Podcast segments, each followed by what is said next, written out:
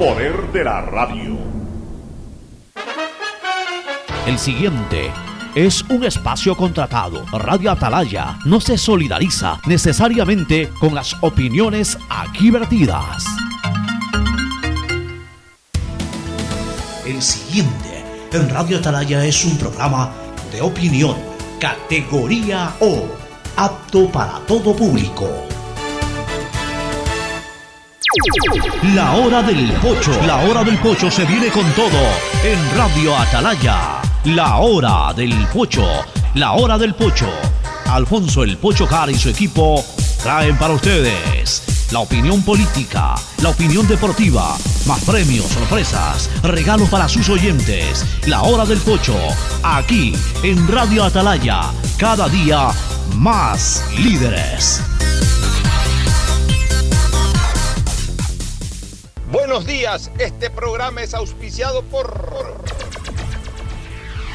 Aceites y Lubricantes Gulf, el aceite de mayor tecnología en el mercado. Universidad Católica Santiago de Guayaquil y su plan de educación a distancia, formando siempre líderes. Seguro Sucre, tu lugar seguro con sus nuevos planes. Rueda seguro para tu carro, vive seguro para tu casa, mi pyme seguro para tu emprendimiento, seguro agrícola para tu producción en el campo y futuro seguro para velar por el futuro de tu familia. Es momento de elegir con tu claro estrenos en HD, llamadas ilimitadas, internet en casa con doble velocidad y todo sin pagar más. Claro que yes. Si tienes que elegir, elige disfrutar todos los servicios para ti y tu familia.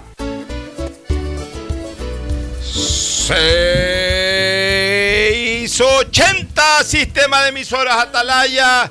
En su año 77, Atalaya, Guayaquil y el Ecuador una sola cosa son. Por eso llegamos a la razón y al corazón de la población, cada día más líderes, una potencia en radio y un hombre que ha hecho historia, pero que todos los días hace presente y proyecta futuro en el dial de los ecuatorianos.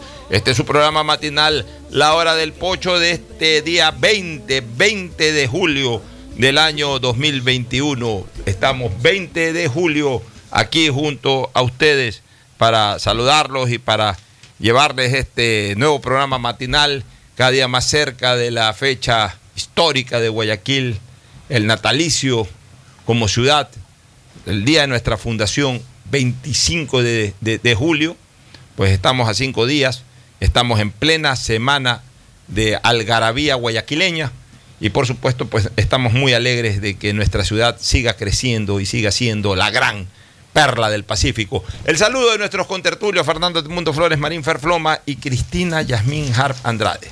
Primero el saludo de Fernando Edmundo Flores Marín Ferfloma, que saluda al país. Fernando, buenos días.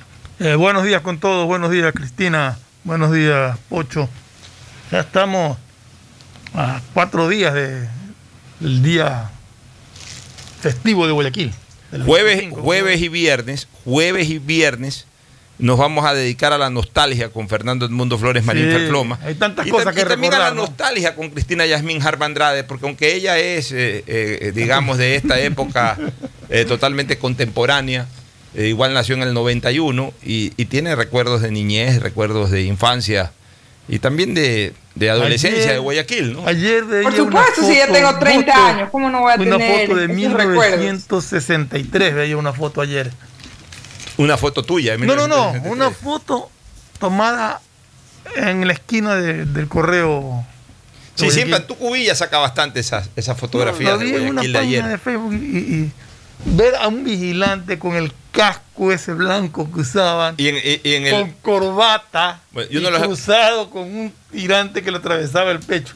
Me dio una nostalgia de, de Bueno, ver tú eso. los, tú los viviste. Yo, Yo tenía en ese entonces 14 años. yo vi la época en que los vigilantes estaban, eh, no, no todos, pero en- sobre todo en calles céntricas, tenían este, Claro, el, el- el- el- ese de- donde se paraban con, eh, con el, con un paraguas, arriba. Claro, un parasol, paraguas. Un parasol o paraguas, como se le quiera llamar. Este, y- Que lo y- protegía de cualquier y, accidente. y bueno, lo y de hecho no estaban parados en la calle, entonces les No. daba, les daba un, Oye, más, más alto. ¿no? les daba un escenario de, de señorío, ¿no? Y mayor visibilidad al y mayor conductor. visibilidad también al conductor. Eso se ha perdido. Y se ha perdido ya hace muchísimos años. Pues yo sí recuerdo en los años 70, alcancé a ver eso. Pero bueno, jueves y viernes vamos a recordar muchas cosas nostálgicas de Guayaquil, entre hoy y mañana, algunas propuestas de lo que podría ser el Guayaquil del futuro, eh, cosas que pensamos que se necesitan desarrollar en la ciudad de Guayaquil. Y por supuesto los temas de actualidad que no los vamos a dejar de- eh, a un lado bajo ninguna circunstancia. Pero primero el saludo, ya, ya algo conversó, pero el saludo formal de Fernando Edmundo Flores Marín Ferfloma al país. Fernando, buenos días. Bueno, yo ya saludé. ¿Ah, saludaste ahorita? Sí, sí, saludé. Estábamos con, que me recordé lo de que cuando hablaste que íbamos Ah, a hablar de la saludaste, nostalgia. que, eh, perdóname entonces el lapsus. Me eh, acordé de como lo ya hablamos en el paso y, hablaste claro. ahorita, no, no. Sí, más bien no- a Cristina le toca el saludo. No recuerdo haberte dado el paso para el saludo. Ya saludaste ahora sí, Cristina Yasmín Harp Andrade, saluda al país, que también algo ya habló por ahí, pero saluda formalmente Cristina, buenos días.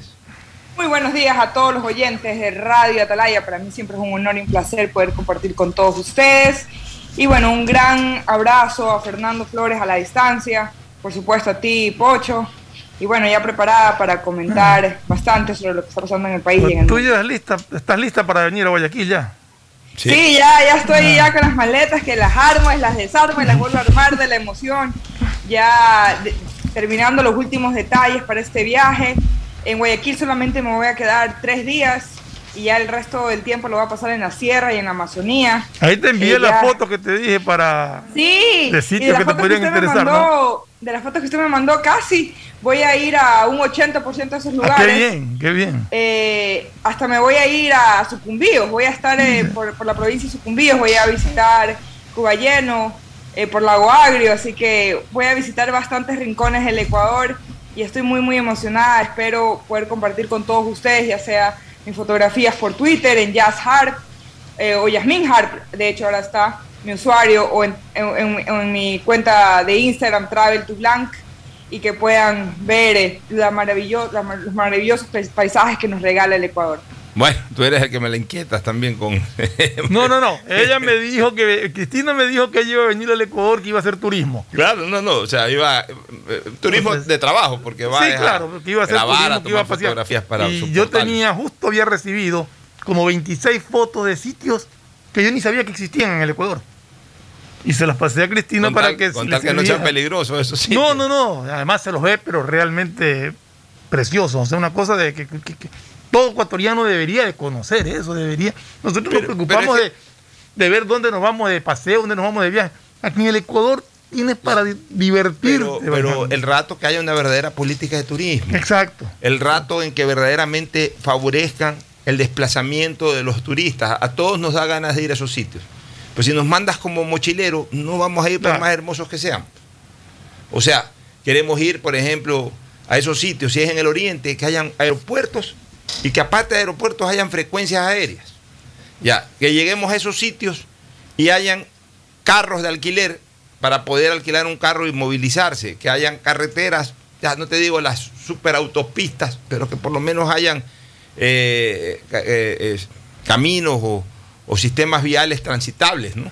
Y- Eh, sabes que eso, de eso, eh, eso tienes toda la razón, Alfonso. Yo, por ejemplo, eh, me quería ir a Sucumbíos porque es una manejada un poco larga desde Quito, son aproximadamente ocho horas hasta Lago Agrio, y quería ver la opción de tal vez irme en avión.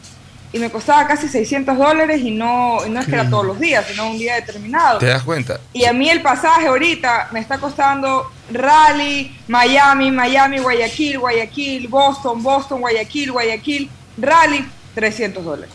Increíble. Y, y a sucumbidos me quiere costar 600.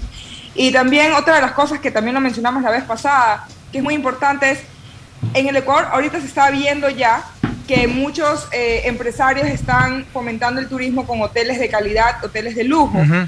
pero también se están, se están yendo a la otra vereda. Eh, O vas a acampar, que te cuesta 15, 10 dólares, o te vas a un hotel de lujo que te cuesta 600, 700 dólares la noche. Y en el Ecuador pues necesitamos un- un- algo promedio, que nos cueste 50, 60 dólares la noche. No, no es posible que, que- que tengamos que elegir entre dormir en una carpa o dormir en un palacio. Entonces, eso no es fomentar el turismo.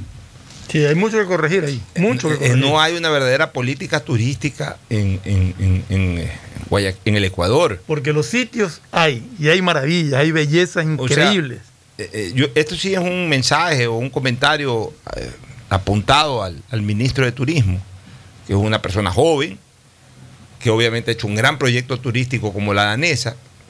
No necesitamos mil danesas en el Ecuador. La danesa es un proyecto turístico de primerísimo nivel y también caro, por supuesto. Necesitamos algunas danesas más, en varios lados del país sí, pues necesitamos lo que por ejemplo está señalando Cristina, eh, alternativas eh, eh, hoteleras medianas que den el suficiente confort a un buen precio, 60, 70 dólares, como hay en Estados Unidos. Tú en Estados Unidos tienes en todos lados hoteles, tienes todo tipo de hoteles, como que vas a un hotel que te cuesta 400, 500, 600 dólares la noche y también hay hoteles en que te cuestan 20, 25 dólares la noche y son, son mudalares realmente, mudalares. Son, son unas cosas. Eh, eh, no, no, no, no. Para, alguien que realmente va de paso y que no está acostumbrado a, cierto confort, a cierto estándar de confort. Este, también hay, y bastantísimos, buenos hoteles que te cuestan 60, 65 dólares. Y en todos lados. aquí también debería de existir eh, las tres opciones. La opción muy cara, que debería ser minúscula, pero que sí debe existir para turistas nacionales o internacionales que, que les interese verdaderamente, eh, aparte de ir al sitio, tener todo el confort y todo el lujo. Si hay demanda para eso, pues tienen que haber ese tipo de hoteles. Los otros, los pequeños, eh, las, como dice Cristina, prácticamente carpas o locales muy pequeños, que por 10, 15 dólares te alojas y tienes ahí tu camita estrecha, pero bueno, por lo menos limpiecita y tienes por ahí un ventilador. Pero también necesitas tener hoteles en donde tú pagas 60 o 70 dólares, que son buenos hoteles, no lujosos, pero buenos hoteles en donde tienes una cama queen o una cama king, tienes aire acondicionado en algún lugar donde haga calor, este, tienes, tienes un pequeño lobby, tienes donde poder comer, desayunar, etc. O sea, al turista hay diferentes tipos de turistas. No todos son mochileros, no todos tampoco son reyes o príncipes. La gran mayoría de turistas son personas comunes y corrientes que quieren tener confort al mismo tiempo que disfrutar del turismo, disfrutar del paseo. O, sea, una persona que va especialmente a esos sitios exóticos, como los del Oriente, en donde hay, hay muchos senderos, en donde hay mucho que caminar, es una persona, la persona que vaya es una persona que, que va a agotarse en el sendero, va a agotarse en la, en la excursión turística y necesita llegar a un hotel a descansar eh, con cierta comodidad después de pasar por calor, por ejemplo, eh, durante 7, 8 horas en los senderos, en los caminos, en el paseo turístico. Bueno, quiere regresar al hotel y prender su aire acondicionado, prender su televisor, conectarse nuevamente con la, eh, con la, con la comunidad, con, con el mundo. O sea, aquí piensan que todo el mundo que va al oriente, por ejemplo, quiere desconectarse del mundo. No, todo el mundo se quiere desconectar del mundo. Y, creen que todo el que viaja es el extranjero, solo viaja el extranjero, que, el ecuatoriano no le interesa hacer turismo. El ecuatoriano le encantaría hacer turismo y visitar todos estos rincones del Ecuador. Y, sabe pero con prohibitivos no se puede. Y sabes qué, Fernando, también justamente, y espero que este, este, e, e, este programa llegue llegue a los oídos del, del ministro de Turismo, es también invertir mucho en personas, no solamente, o sea, personas como yo, fotógrafos también, que promuevan los diferentes destinos en el Ecuador, porque Ecuador es un país hermoso, pero lamentablemente no hay tanta información de los lugares para visitar o cosas que hacer en cada lugar. Yo, por ejemplo, hay una reserva al sur del país, cerca de Loja, ahorita se me fue el nombre, y estoy buscando en la página oficial del Ministerio del Ambiente y de Turismo para ver qué puedo hacer en ese, en ese lugar, porque me han dicho que es maravilloso, y no encuentro nada. Y, por ejemplo, yo tengo compañeros eh, de profesión, o colegas, mejor dicho, que, que, son colombianos, y que el Ministerio de, Turismo en Colombia gasta dinero y promoviendo a estas personas a que ayuden a llevar eh, las imágenes y ayuden a generar contenido de guías de viajes y videos de los lugares maravillosos que tiene Colombia para ofrecer. Aquí lamentablemente en el Ecuador, se lo digo yo, que he tenido la oportunidad de trabajar con el Ministerio de Turismo varias veces, eh, es a punta de canje, es a punta de... Ellos te ayudan, pero te dicen a cada rato que no tienen plata, que no te pueden hacer esto, que no te pueden hacer lo otro, que tú tal vez vas a tener que colaborar con algo, con lo otro. Entonces muchos, muchos de nuestros colegas deciden simplemente decir, ¿sabes qué? No, yo me voy a ir a promover otros destinos porque ahí sí puedo generar dinero, porque es una profesión y tenemos que pagar, eh, tenemos que pagar nuestros gastos básicos más los gastos del viaje. Entonces es muy importante que el Ministerio de Turismo del Ecuador comience a ver a los blogueros, a los, a los youtubers, a los instagramers, como una forma de llevar información a, las masas, a los ecuatorianos y también a nivel internacional, de todos los lugares turísticos que tenemos para ofrecer y, creación de guías de viajes. Yo, por ejemplo, eh, al estar en el, Guayas, he creado diferentes, diferentes guías de viajes de cosas que hacer en el Guayas y de hecho me ha sorprendido la cantidad de gente que me ha agradecido de que ahora puede ir, por ejemplo, a las cascadas de Bucay sin necesidad de contratar un guía turístico y lo pueden hacer. ¿Por qué? Porque en mi guía vieron cómo llegar, cómo hacerlo, eh, las, cascadas que tienen que visitar, el nivel de dificultad de, esas caminatas, entre otras cosas. Entonces es muy importante comenzar a fomentar a esos generadores de contenido, a estos creadores de contenido, a generar, de hecho, contenido para el Ecuador. Bueno, eh, eso en el caso de Cristina, que se dedica mucho al turismo, digamos que terrestre eh, eh, yo pondero mucho también el trabajo, lo, vengo siguiendo al que ya le llamo el Cóndor Valdés. Hay un muchacho, un joven de unos 30, debe tener la edad de Cristina un poquito más. Toma fotos. Toma unas fotos, pero los nevados, espectaculares. Del Chimborazo, el Caraguairazo, el Cotopaxi. Eh, qué, fotos más maravillosas, ¿no? Ese muchacho se pone a caminar ahí en los volcanes y, toma unas fotos realmente espectaculares. en todo caso, ahí está la, demostra la, la, muestra, tanto en lo que dice Cristina como en lo que tú estás hablando de este chico Valdés de las bellezas que tiene el Ecuador, de todo lo que nos ofrece, de todo esa, esa maravilla que, es eh, la flora, la fauna del Ecuador.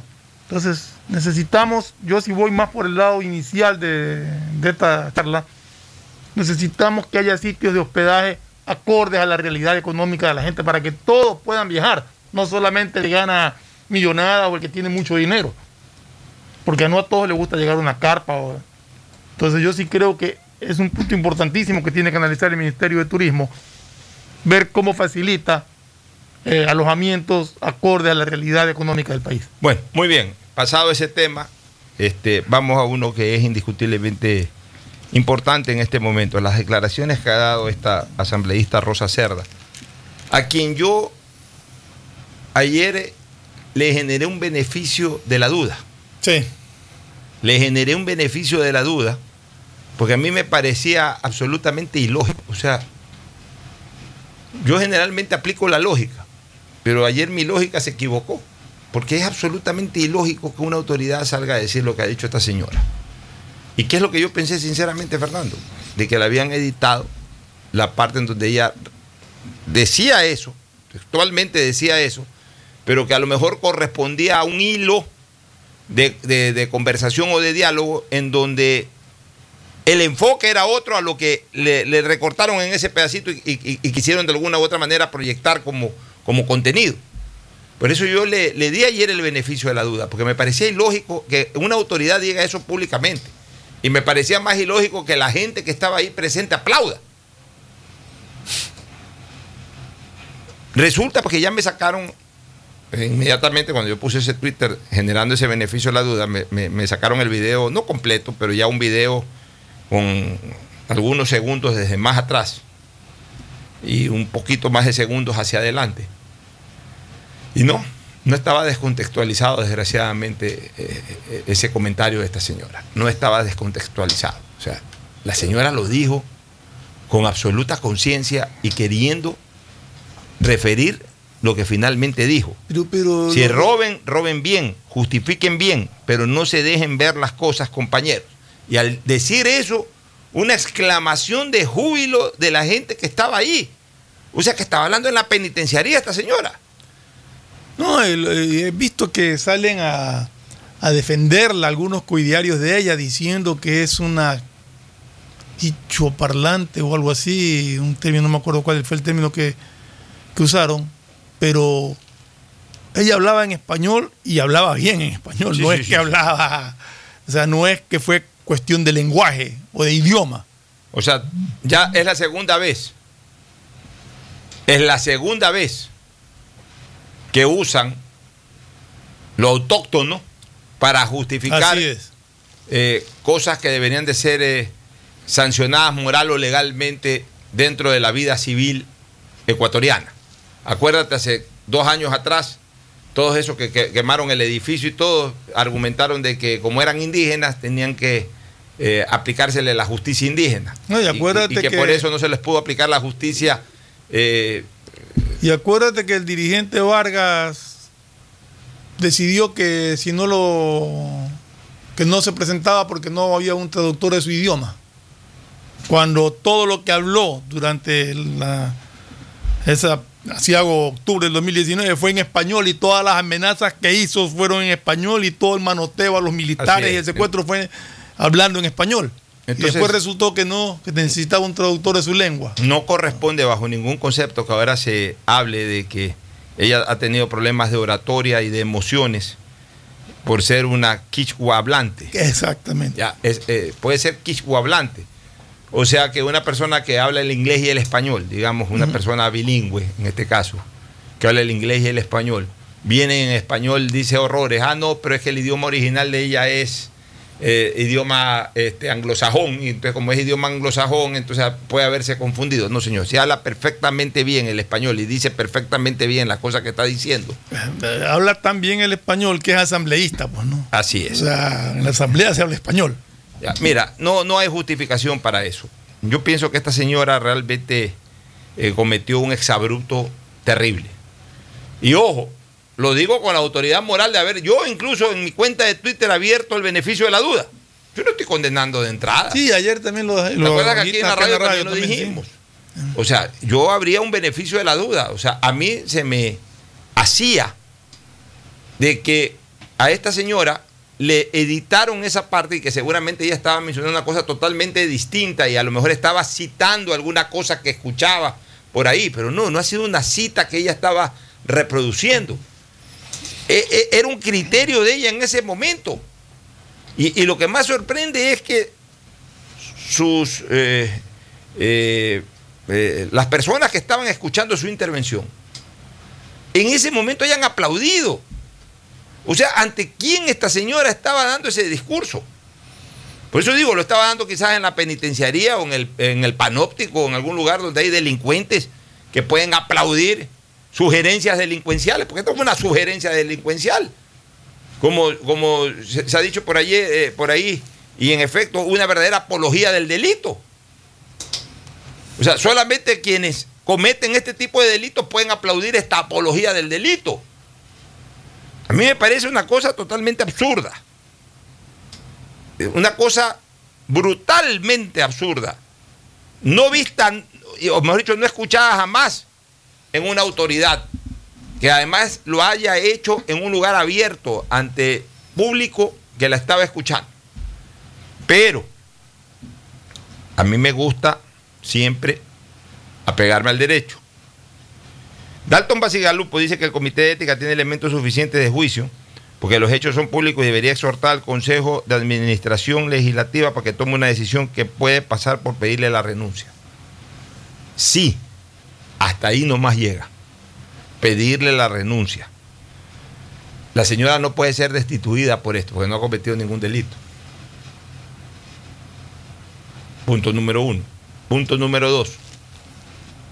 La señora no ha cometido ningún acto que sea causal de destitución Pero de un diputado. Te hago una pregunta nomás.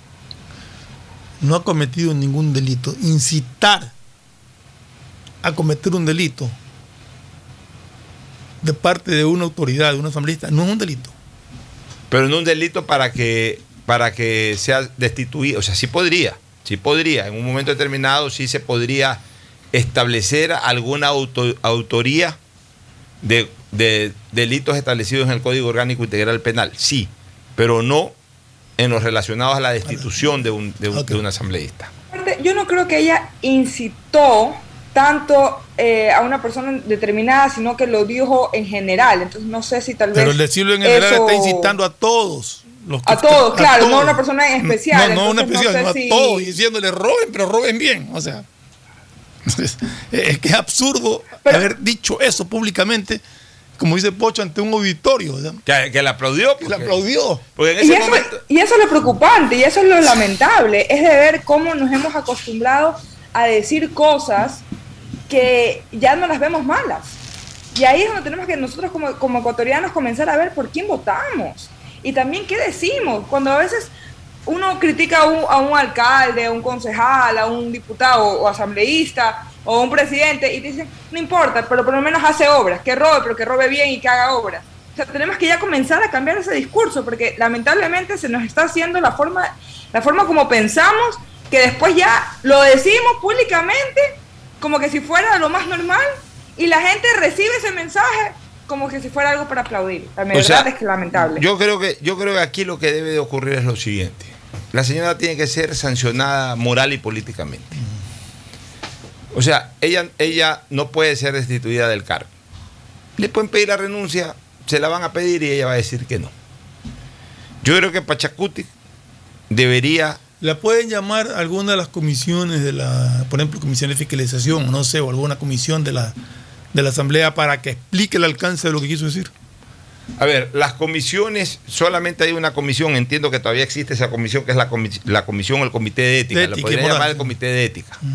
A las otras comisiones no, porque ningún legislador puede ser fiscalizado. Fiscalizado. Ya.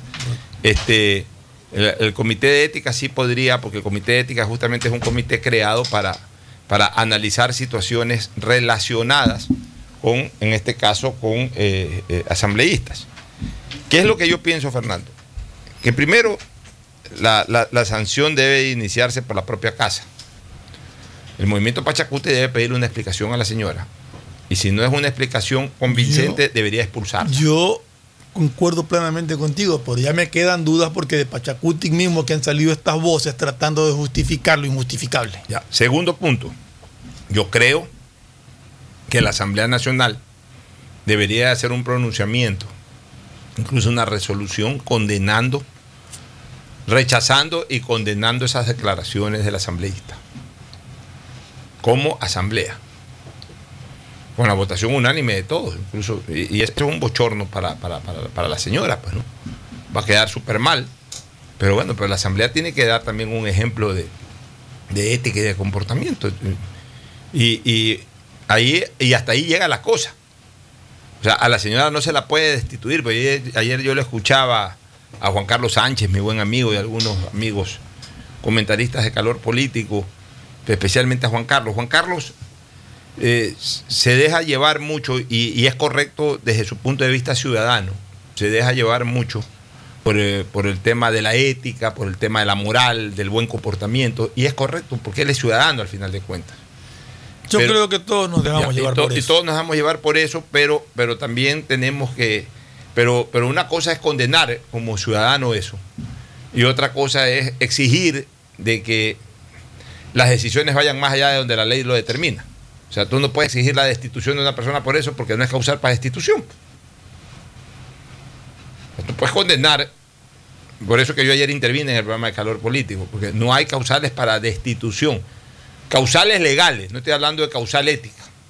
Causal ética, si, fuera solamente por causal ética, por supuesto que debería de, ser destituida como asambleísta, pero, pero no es una causal desde el punto de vista legal. O sea, no está establecido en la ley o en la constitución que por decir ese tipo de cosas la persona pierda su cargo.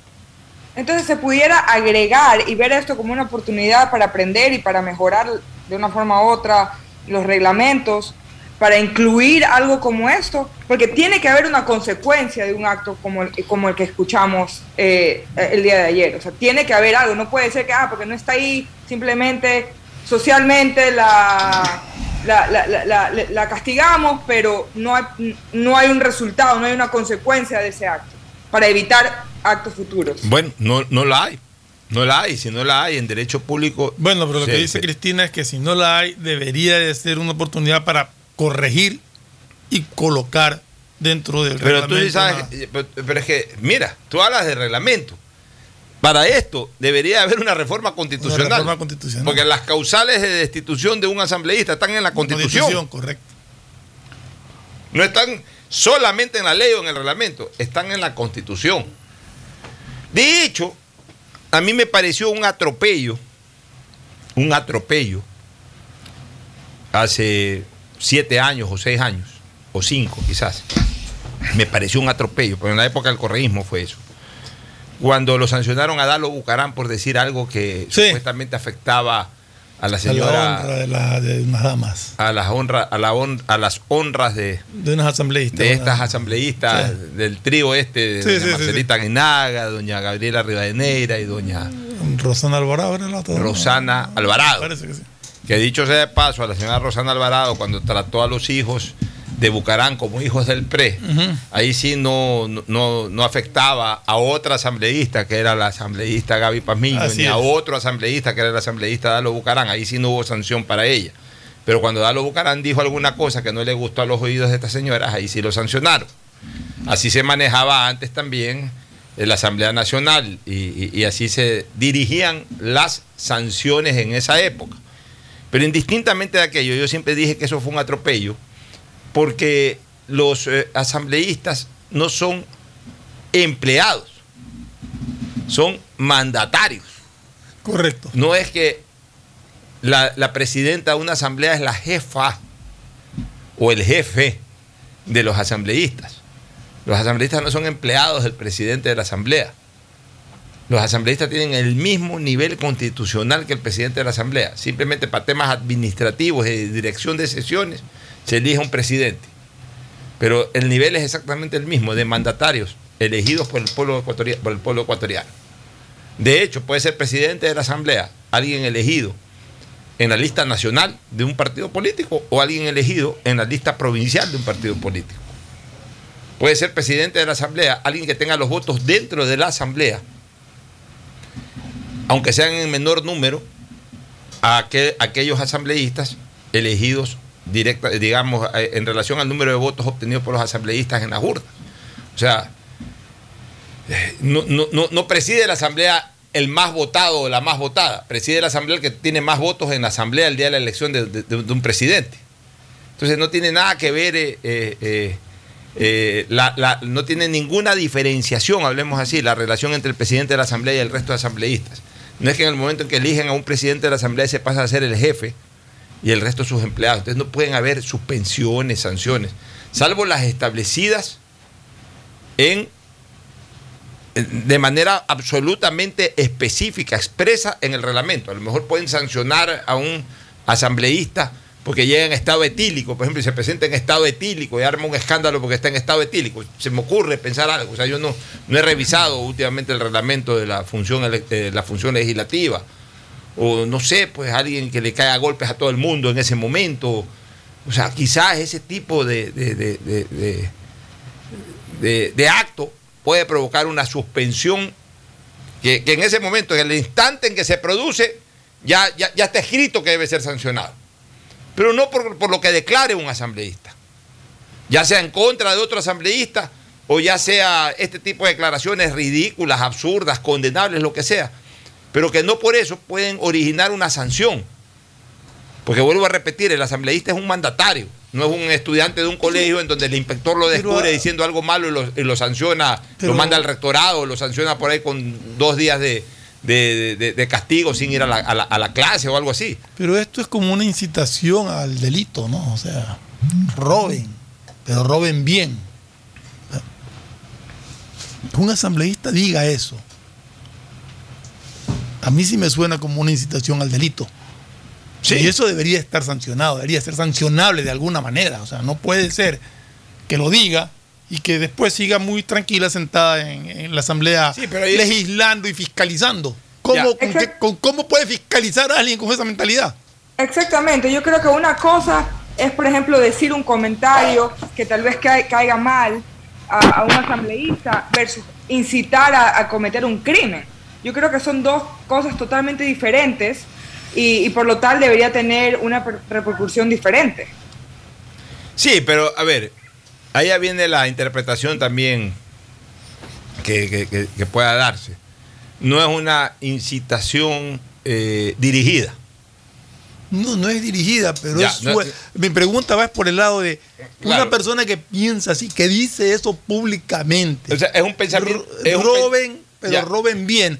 ¿Cómo puede fiscalizar? ¿Cómo Eh, eh, puede eh, ser fiscalizadora? ¿Cómo Ya, puede pero estar- déjame, déjame un poquito explicarle eh, el, el alcance de lo que acabo de decir.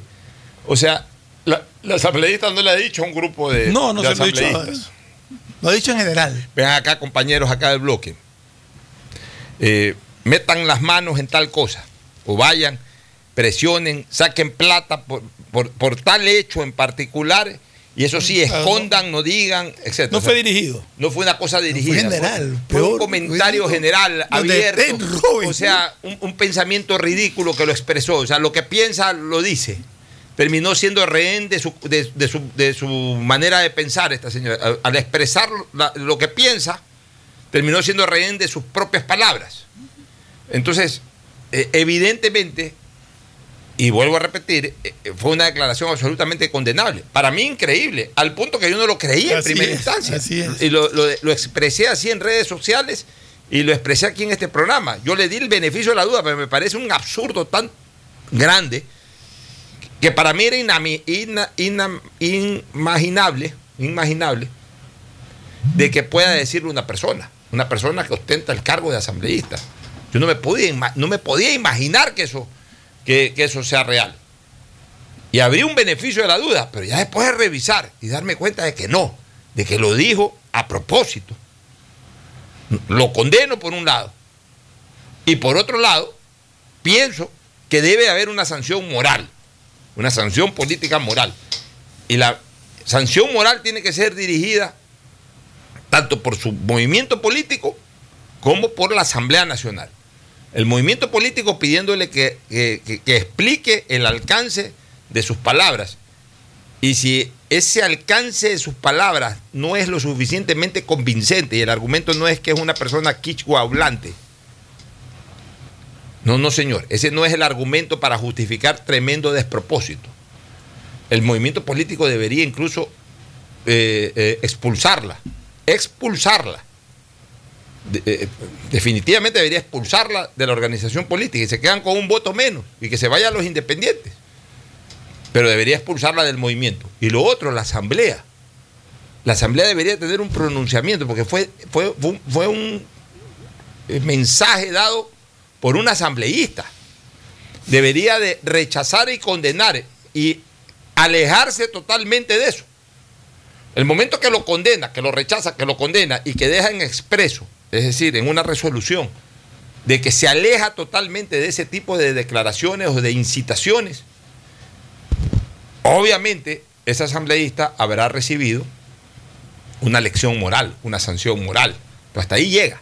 No se la puede expulsar, no se la puede suspender. O sea, si la asamblea la suspende, para mí está violando, por un lado, está violando la ley y la constitución.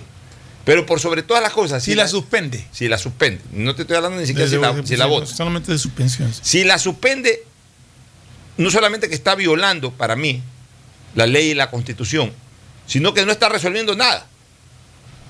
Pues Creo que ya la sancionó. O sea, la, la Asamblea tiene que pronunciarse diciendo que rechaza, condena y se aleja totalmente de ese tipo Pero de a- incitaciones. a- aquí a mí me nace una inquietud y una pregunta.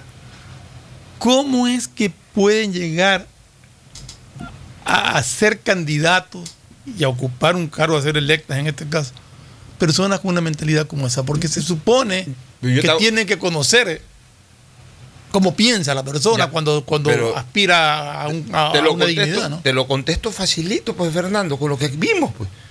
Porque son personas elegidas o votadas por personas a su vez, como las que estuvieron escuchando y aplaudiendo eso. Sí, pero ¿quién la designa? Hay- hay un- o sea, todos tienen pecado en esto, digamos. O sea, desgraciadamente tú sabes que el elector hoy en día no condena. Pues No, no hablo del condena. elector, hablo de quien la nomina, Bueno. de- de- del partido, del movimiento, que debe de conocer cómo piensan No estas personas pues. propiamente, ¿no? Eh, eh, ¿Cómo es que es el cómo es que reza el famoso dicho de este se conocen caras pero no corazones? Sí. O sea, esa persona a lo mejor nunca ha declarado ese tipo de cosas. O sea, a mí yo te digo una cosa, me apena más que lo dicho por la señora, que la hayan aplaudido Sí, por lo dicho. claro. Eso, eso es grave. Eso, eso es más grave todavía. Y eso yo veo que no, nadie, nadie condena. Eso es más grave. Es como que si yo me pare en la esquina y diga, por ponerte una... Jamás lo voy a decir, jamás, solamente lo digo ahorita de, de- de joda. Maten a todos los embelexistas. Yo me paro en la esquina a decir eso y que me aplaudan. Más enfermos son los que me aplaudan que yo. O sea, es- eh, eh, es desgraciadamente desgraciadamente, la enfermedad que existe hoy día de aplaudir todo lo que es o violencia o cualquier acción reñida contra la moral. O sea, hay gente que aplaude eso, hay gente que le gusta eso. O sea, estamos viviendo un momento terrible, no solamente del país, sino del mundo. Esa es la verdad, mi querido. Este, lamentable, lamentable lo, lo, que ha sucedido. Ojalá, por lo menos, el movimiento Pachacuti le, le exija una aclaración al alcance de, esa, de sus palabras, que no creo que tenga, no tenga ninguna aclaración que dar, porque creo que es muy claro lo que dijo. ¿no? Así es. Bueno, nos vamos a una pausa y retornamos con el tema de Cuba.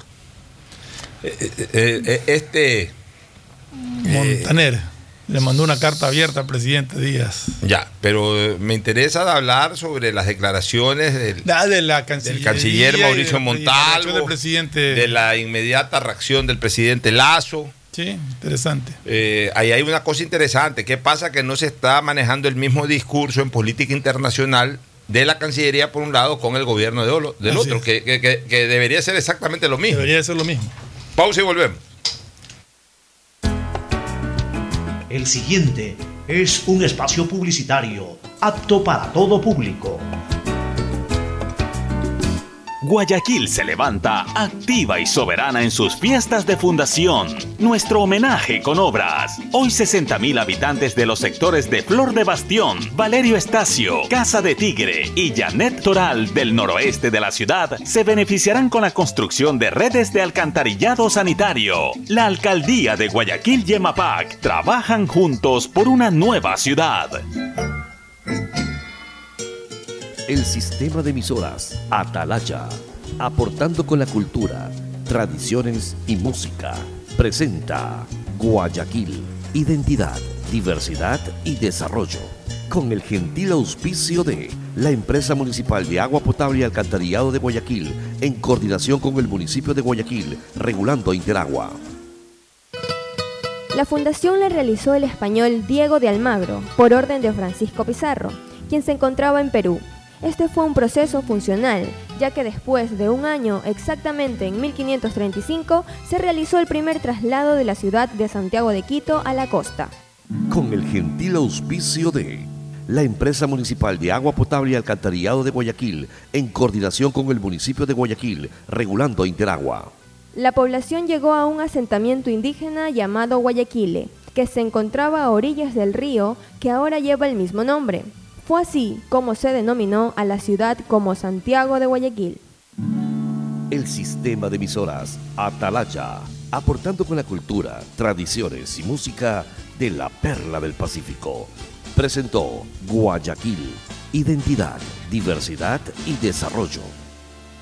Nada ni nadie detiene el progreso de Guayaquil. Avanzamos con obras para mitigación de los efectos de la estación invernal con la implementación de válvulas para el control de mareas y la mejora de la infraestructura existente para la evacuación de aguas lluvias en sectores como Urdesa, Kennedy, Alborada y en sectores aledaños a la Casuarina, beneficiando a más de 300.000 habitantes. La alcaldía de Guayaquil y EMAPAC trabajan juntos por una nueva ciudad.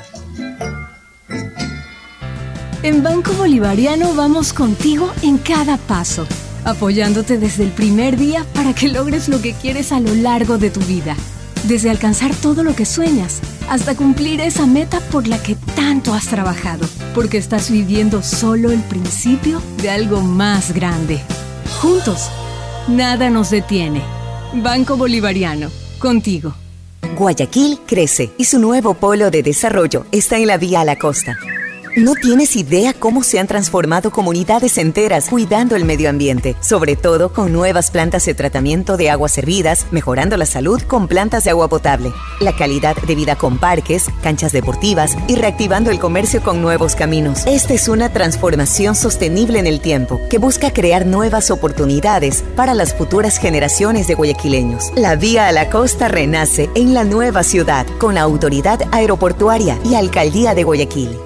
Si tuvieras que elegir, ¿qué elegirías? ¿Estrenos en HD? Claro que yes. ¿Llamadas ilimitadas? Claro que yes. ¿Internet en casa con doble velocidad? Claro que yes. ¿Todo sin pagar más? Claro que yes. Si tienes que elegir, elige disfrutar todos los servicios para ti y tu familia. Contrátalos ahora con doble velocidad y ofertas exclusivas para clientes Claro desde 36 dólares con 40 centavos llamando al 500 500 o en claro.com.es. EMAPAC informa que están habilitados los canales de atención virtual 113 para celulares, WhatsApp 098-747-2917 y línea directa 1-800-003-003, donde la comunidad podrá reportar novedades durante el proceso constructivo de las obras de alcantarillado sanitario que se ejecutan en Valle de la Flor, Paraíso de la Flor, Ciudadela Rotaria y Norte de Inmaconza.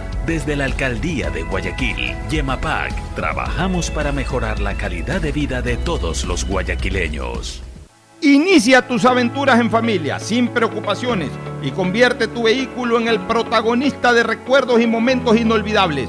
Te ofrecemos Rueda Seguro, pensando en tu bienestar y en el de toda tu familia. Seguro vehicular al alcance de todos. Llámanos al 1-800 Sucre conmigo, 782732 o contacta con tu broker de confianza. Seguro Sucre, tu lugar seguro. Ella es Sarita, mi bendición, mi vida. Fui madre a los 24 años y es lo mejor que me pudo pasar. Me llenaba de emoción y contaba los días para que ya me toque dar a luz, ansiedad y felicidad al mismo tiempo. Dicen que una madre es la que guía y enseña todo a sus hijos, pero creo que acá fue al revés. El municipio de Guayaquil, a través de APROFE, brindó 468 partos gratuitos, 588 atenciones prenatales y 1.766 servicios de planificación familiar. Cuidar la familia es proteger la vida, porque tu bienestar es primero. Alcaldía de Guayaquil. Detrás de cada profesional hay una gran historia. Aprende, experimenta y crea la tuya. Estudia a distancia en la Universidad Católica Santiago de Guayaquil Contamos con las carreras de marketing, administración de empresa, emprendimiento e innovación social, turismo, contabilidad y auditoría, trabajo social y derecho. Sistema de educación a distancia de la Universidad Católica Santiago de Guayaquil, formando líderes siempre. Hay sonidos que es mejor nunca tener que escuchar. Porque cada motor es diferente desde hace 104 años. Lubricantes Cool mantiene la más alta tecnología y calidad en línea de aceites para motores a diésel y gasolina. Está hecho con una fórmula especial para dar excelente protección a todo tipo de motores, evitando el desgaste prematuro de pistones, anillos y árbol de levas, ayudando a mantener limpio el motor y libre de depósitos que se forman por las altas o bajas temperaturas. Dele a su motor lo que se merece. Lubricantes Gulf, la más alta tecnología en lubricación. 104 años preservando la vida de su motor. Lubricantes Gulf. Gulf es más lubricante.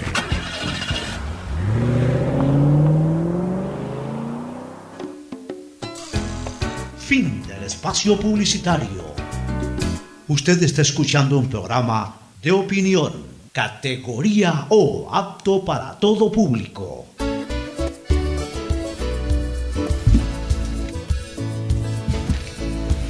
Bueno, entramos a la segunda parte del programa, el tema de, eh, las protestas en Cuba y el pronunciamiento ecuatoriano. El Ecuador envió un comunicado oficial a través de la Cancillería, dirigida por el diplomático Mauricio Montalvo, que empieza detallando la situación que vive Cuba, agravada por la pandemia y la persistencia del embargo comercial y financiero. O sea, le da más énfasis al problema del embargo comercial y financiero, no eh, a, la lucha que tienen en este momento los cubanos por recuperar sus libertades. Inmediatamente el presidente Lazo envía un segundo comunicado ya a título personal como presidente de la República, solidarizándose con el pueblo cubano y a renglón seguido señala, Cuba merece ser libre, merece democracia, porque las faltas de libertades básicas y derechos políticos constituyen la auténtica causa de las penas que sufren los ciudadanos. O sea, de alguna u otra manera, ¿qué es lo que hace el, el presidente Lazo? Más que rectificar, dejar en claro que el gobierno ecuatoriano no se opone al embargo comercial y financiero, sino que se opone, se opone es a las- a- a- al tema de fondo. Porque ese es el tema de fondo, porque en el momento en que Cuba recupere Pero la, no, no la es que libertad. no se opone. eh, o sea, lo del embargo comercial y financiero, lo, hay que mirarlo desde un punto de vista. como no consecuencia de lo de fondo, pues, que es la falta de libertades que tiene el pueblo cubano. Pero, pero Estados Unidos entró en este proceso de bloqueo a, a Cuba a raíz de las incautaciones que hizo Cuba de empresas norteamericanas radicadas en la isla. Cuando Fidel Castro llegó al poder, incautó todas las empresas a cambio de nada, no de un nada.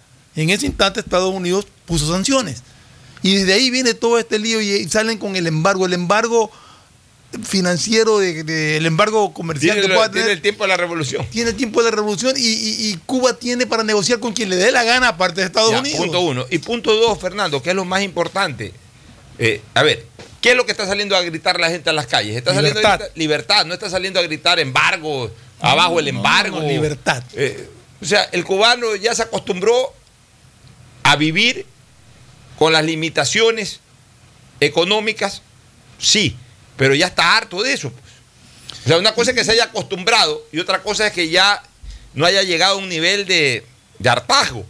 O sea, el, el- el cubano, que, que además hoy por el Internet, porque a ver, por más que eh, eh, eh, en Cuba haya muchas limitaciones en cuanto a acceso al Internet y a, cómo vive el mundo fuera de Cuba, de todas maneras le llegan a los cubanos la información de cómo vive el mundo fuera de Cuba. De todas maneras a los cubanos les llega la información de, los beneficios de las libertades absolutas. De, de- de- de poder trabajar, de poder desarrollar, de poder prosperar, de, de poder tener dinero en la medida en que se lo ganen con, eh, con causas justas, de poder tener buenos carros, de poder eh, disfrutar de buenos restaurantes. O sea, eh, antes era difícil durante el castrismo, durante la época dura del castrismo, era difícil porque en el momento en que Castro, Fidel Castro cerró totalmente la isla, no permitió que entre información de la isla, ni siquiera la radio Bemba, porque la gente salía y, ya después no entraba y después las comunicaciones eran absolutamente limitadas también. Y bueno, ya la gente que, que, no tenía visualmente información, que no escuchaba mayormente información de cómo era el mundo fuera de la isla, la gente pues se acostumbró a vivir. La, mayoría de las generaciones de los años, eh, de mi generación, por ejemplo, los que hoy tienen cincuenta y pico de años, 60 años para abajo, todos ya nacieron bajo, eso, bajo ese esquema. Entonces se acostumbraron, pensaron durante muchísimos años que la vida que se desarrollaba en Cuba difería muy poco de la vida fuera de Cuba. Pero en la medida en que ya el Internet, en, la medida en que ya eh, a, a través del Internet ya hay WhatsApp, ya hay todo este tipo de cosas, que por más que estén limitadas en Cuba, de todas maneras hay la posibilidad de acceder, hay la posibilidad de conocer más directamente cómo es el mundo fuera de Cuba. La gente ya se hartó, pues y dijo, no, nosotros también queremos vivir como vive el resto del mundo. Y por eso son las manifestaciones, por eso la gente quiere, la gente quiere democracia, la gente quiere libertad. Y eso es lo que reclama la gente. La gente no está reclamando por los embargos comerciales o financieros que han existido siempre. La gente lo que quiere es libertad. Y a partir de la libertad, la gente entiende de que posiblemente cesen también estos embargos. En el momento en que Cuba se pueda relacionar abiertamente con el mundo entero, incluyendo Estados Unidos, van a cesar estos embargos. Y entonces, eh, eh, lo- eh, esto de aquí es consecuencia, es secundario a lo original, que es lo que reclama la gente. En el, en el comunicado del presidente Lazo habla claramente de, de- de llamar a elecciones democráticas. En, en Cuba ha existido un solo partido, o sea, hay elecciones con un solo partido. Los opositores siempre terminan presos, los pocos que se han, los pocos que se han atrevido a, a oponerse. Entonces, eh, yo le tuve la oportunidad de leer los, los dos comunicados y es más, la Cancillería después ha replicado el comunicado del presidente Guillermo Lazo. Y realmente creo que, el comunicado que ha puesto el presidente Guillermo Lazo es bastante, bastante cercano a lo que sentimos pero por supuesto, yo pero yo lo que no entiendo es por qué eh, la Cancillería sigue manejando este tipo de conceptos ambiguos de que dicen algunas cosas pero en el fondo no dicen nada. O sea, yo sí creo que en un tema tan importante como este, como es la relación en este momento de los países. la Cancillería quiso ser muy diplomática y yo creo que en ese caso el presidente Guillermo Lazo ha sido más directo. Es que tiene, es que a ver, esa es la nueva política. Así es. A ver, como, como eran directos, yo, en esto yo tengo que, ser objetivo. Así como la Cancillería fue durante muchos años directo en el gobierno de Correa, para los fines que perseguía Correa y su esencia ideológica. Así como la Cancillería sacaba pronunciamientos directos a favor del castrismo, defendiendo a Chávez, defendiendo a Sánchez y defendiendo a toda esta gente. Bueno, esa era la esencia ideológica de Correa. Ok, la Cancillería se alineó a esa esencia ideológica de Correa. Bueno, ahora que se alineen a la esencia ideológica de Guillermo Lazo, pues, si para eso está la Cancillería, pues para alinearse a la esencia ideológica de quien gobierna el país. Si ahora Guillermo Lazo es un, gobernante eh, pro libertades, eh, contrario a la manera de pensar del gobierno eh, cubano, contrario a la manera de pensar del gobierno venezolano, eh, contrario a la, a la, manera de pensar del gobierno nicaragüense, la Cancillería tiene que hacer pronunciamientos cuando haga pronunciamientos sobre estos temas, contrarios a ese tipo de política. Ahora, Evidentemente, la Cancillería en lo que sí tiene que guardar es protocolos en la redacción. O sea, no va a decir, oye, el hijo de tal por cual de Ortega. No tiene por qué escribir eso, pues sí tiene que decir, condenamos la acción en el gobierno nicaragüense, del gobierno nicaragüense, de tener a 150 personas presas eh, que atenten contra la libertad, eh, atentando contra la libertad de expresión, por ejemplo. O condenamos la actuación del gobierno nicaragüense de encarcelar a todos los candidatos presidenciales. O sea, eh, no tiene por qué insultar, pero sí tiene que ser firme en un pronunciamiento. O condenamos la actuación del gobierno venezolano en lo de aquí, en lo de allá, en lo de más allá. ¿Por qué tiene que ser ambiguo? O sea, el gobierno de Lenín Moreno durante mucho tiempo fue ambiguo, últimamente terminó siendo también bastante preciso en, muchas opiniones, pero digamos que los primeros tres años eran ambiguos. Ya, ese era el gobierno de Lenín Moreno, no el gobierno de Guillermo Lazo. Entonces los, los que trabajan en la Cancillería, los diplomáticos de carrera de la Cancillería, los burócratas de la Cancillería, tienen que alinearse a la posición del presidente de la República. Es más, yo temo de que ni siquiera el canciller haya redactado ese, comunicado, sino que se lo dejaron redactando, como se dice. Se lo dejaron, o se lo, dejaron haciendo los burócratas de la Cancillería, y el canciller lo que hizo, ah, como también es de carrera, ya está bien, lo firmó y lo mandó. Cuando sabemos que la posición del gobierno ecuatoriano es de un pensamiento totalmente distinto y que al menos en, materia de, la imagen internacional de Cuba, el gobierno ecuatoriano no está pues condenando embargos ni comerciales ni financieros, sino lo que está condenando desde, que al menos Lazo asumió la presidencia de la República, lo que está condenando es la falta de libertades.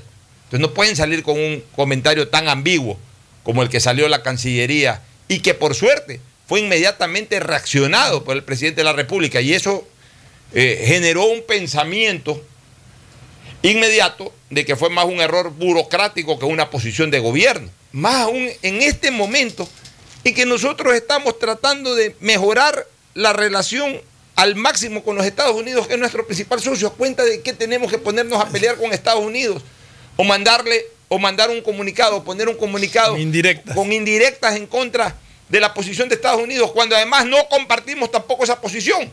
O sea, esa posición eh, de, nuestra Cancillería, que no es la posición del Estado ecuatoriano en este momento, Cristina. ¿Cuál es tu opinión? Bueno, yo eh, en lo personal, después de haber ido a Cuba, después de haber escuchado a muchos cubanos, la idea que tengo de Cuba es muy distinta a la idea que los medios nos han, nos han vendido de esa isla maravillosa, de esa gente trabajadora, eh, que sí, es verdad, tiene ansias de tiene, tiene ganas y necesidad de una libertad porque vive hace seis décadas una de las peores dictaduras eh, que ha existido en el mundo. porque no hay peor cosa que te quiten la libertad, que te obliguen a vivir en miseria y que te, obligue, que te obliguen a, a depender de un Estado para poder comer, para poder vestirte, para poder hacer tus actividades básicas. Dicho esto, también comprendí lo terrible y lo criminal, para llamarlo de ese término, que pueden ser los embargos a un país. Porque el, el, el fondo de un embargo, el, la meta del embargo es ahogar a la gente, ahogar a la población, eh, estresarla tanto que necesita, volcar, eh, necesita volcarse a las calles a protestar y así de, derrumbar eh, o derrotar, sí, perdón, se me están yendo las palabras, pero el gobierno que, está, que está al mando. Entonces, al, al, tener eso, lamentablemente, los cubanos no tienen armas, los, los, cubanos no pueden hacer nada. Si no lo han hecho en 60 años, no lo van a hacer hoy. Ah, están saliendo a protestar en la Casa Blanca y en las afueras de, de la embajada cubana en Estados Unidos. Eh, uno, puede, uno escucha a los protestantes diciendo intervención, libertad, porque sin intervención no va a pasar nada. El embargo no va a ayudar en nada porque la gente ya está desesperada, la gente ya, eh, ya, ya se acostumbró a vivir en pobreza. Hoy día salen a protestar por las vacunas porque el gobierno cubano es desastroso que ni siquiera ha invertido en, en, la vacuna, ni siquiera ha comprado vacunas para, para, proteger a su pueblo, sino que simplemente están inventando ellos sus propias vacunas y la gente se está muriendo. Pero sin intervención militar, ya sea de los Estados Unidos o de cualquier otro país, o de cualquier agrupación de países, no va a haber libertad. Y el, embargo lo único que está haciendo es generar más pobreza y más miseria en la isla caribeña. Bueno, en todo caso, esa es la situación eh, que ha pasado y, y, y, y, que valía la pena comentar, ¿no? Porque hubo dos posiciones totalmente, no totalmente distintas, no. pero, pero sí hubo una que una, estuvo bastante oscura la de la Cancillería. Una muy ambigua y una muy clara. Y una muy clara y contundente que fue la del presidente eh, Guillermo Lazo Mendoza. De ahí el tema de la vacunación sigue, sigue. Sí, sigue, sigue avanzando. Pompa, sigue avanzando. Eh, siguen vacunándose. Eh, en algunos sitios vacunan a menores, de, o sea, mayores de 18 años, no solamente a los mayores de 30 como estaba previsto. Eh, yo creo que, que es válido que si que si no asiste gente de la edad prevista, pues se puedan vacunar a menores que pasan por allí o que van en busca de, de, vacunarse. Hay muchas ganas todavía de gente que se quiere vacunar, pero parece que es un proceso que está bastante ya bastante ordenado, más allá de la cantidad de personas que puedan haber en determinados puntos de vacunación. Hay otros puntos donde no hay tanta gente. ¿Sí? Y tú puedes presentarte en otro punto y igual te vacunan. Oye, o sea, eso, eso, es importante decirlo. Sobre, sobre ¿no? el ejemplo que he puesto, ¿no?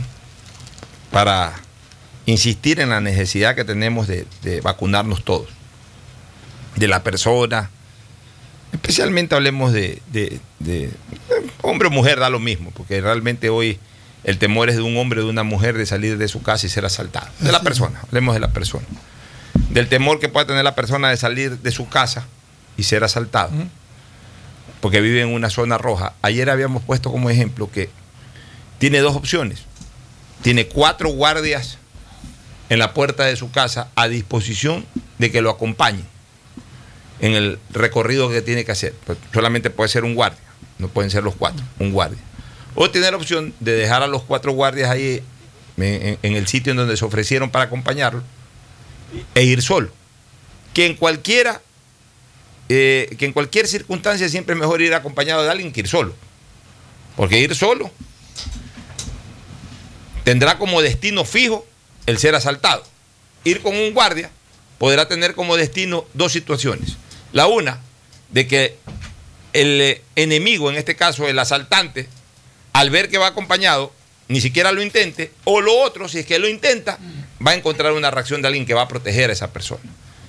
Muy bien, sobre esto del, del, y ahí es donde quiero ampliar un poco el ejemplo, sobre esto de, de, de, de la variante Plus, esta, la variante, ¿cómo se llama este, este, este nuevo virus que le han llamado ahora? Delta. Delta, Delta. Plus, Delta, Delta Plus. Plus. Sobre esto del Delta Plus. Al final de cuentas el protector te va a proteger de todo. Te protegió a lo mejor en el primer ejemplo de un asaltante que quiere asaltarte con cuchillo te protegió a lo mejor en el segundo ejemplo de un asaltante que ya te quiso asaltar con pistola. Y también te va a proteger de un asaltante que te quiera asaltar con metralleta. O sea, al final de cuentas te va a proteger del asaltante. No importa si el, asalta- el asaltante es más peligroso, no importa si el asaltante va mejor armado, no importa si el asaltante es incluso más difícil de enfrentar, pero al final de cuentas, si vas con un protector, si vas con un guardaespaldas, si vas con un acompañante especializado en defenderte, te va a defender del que te quiera asaltar sin nada, del que te quiera asaltar con cuchillo, del que te quiere asaltar con pistola o del que te quiere asaltar con una metralleta. O sea, siempre va a ser mejor ir con alguien que te acompañe y que esa persona que te acompañe sea especializada en protección. Es exactamente lo mismo con el tema de la vacuna. Es preferible andar vacunado y que esa vacuna enfrente a la Delta Plus, a la Delta, a la no Delta, al COVID original, al que sea, a ir sin nada y que te entre cualquier COVID. Te entre el COVID original, el que recién llegó en marzo pasado, el Delta, el Plus o el que sea, cualquiera te puede matar si que no estás vacunado. Es exactamente lo mismo, mi querido Fernando. Sí. Salir es. Y no, no es que tú tienes que ir a buscar quien te acompañe. Te están diciendo, lo acompaño. Así es. Tú decides te digo, que vaya o no. tú tienes ¿Y sabe- cuatro sabe- guardias a disposición ahí. Y sabes lo que es importantísimo también mencionar, que ahorita que lo vi a, a Fernando que se puso de vuelta la mascarilla porque se la había sacado en un momento, es de que ya en Estados Unidos la gente se están, lo- lo- algunos estados están requiriendo nuevamente que uno utilice la mascarilla. Al parecer, eh, lo mismo está pasando en otros países, en Europa y en Asia. Al parecer nos quitamos la mascarilla muy rápido. Bueno, Así en que el, por Reino, favor, en el Reino Unido iban a quitar las mascarillas justamente en- a partir de, de este fin de semana o algo así, que me llamó la atención porque todavía estas variantes se siguen sí. De descubriendo hecho, y siguen saliendo. muchos estados aquí en Estados, en Estados Unidos eh, están volviendo a pedir el requerimiento de las mascarillas, por lo menos en lo que es este indoors, en lo que Indoors, es claro. puertas adentro. Correcto. Así que es muy importante que las personas que ya estén vacunadas, una Ahora- o dos dosis, que por favor sigamos usando nuestra mascarilla al momento de salir. Porque recuerden que esta vacuna tiene recién un periodo eh, de prueba, digamos así, ya creo que va a ir para el año. Pero eh, Eh, a- a, medida que van pasando a- los días, pues se van viendo muchas cosas. que Anoche- importante usarla. Anoche en, en el noticiero de Teleamazona, que tiene un segmento que se llama Por mi salud, el doctor que habla ahí daba una, una noticia alentadora que ciertos científicos, o sea, no es oficial, o sea, no es que haya sido eh, anunciado oficialmente, pero ciertos científicos han estado analizando lo de las vacunas y decía que todas las vacunas, que, que la memoria genética del ARN, de las vacunas que tienen el ARN, la guardan mucho más tiempo de lo que se pensaba inicialmente. O sea que no es que, que se acaba a los seis meses ni al año, sino que reacciona más tiempo del previsto. Que están analizando eso y estudiando eso y que no sería necesario nueva vacuna. Pero está por confirmarse todavía, pero era un avance de estos científicos y es una muy buena noticia, ¿no?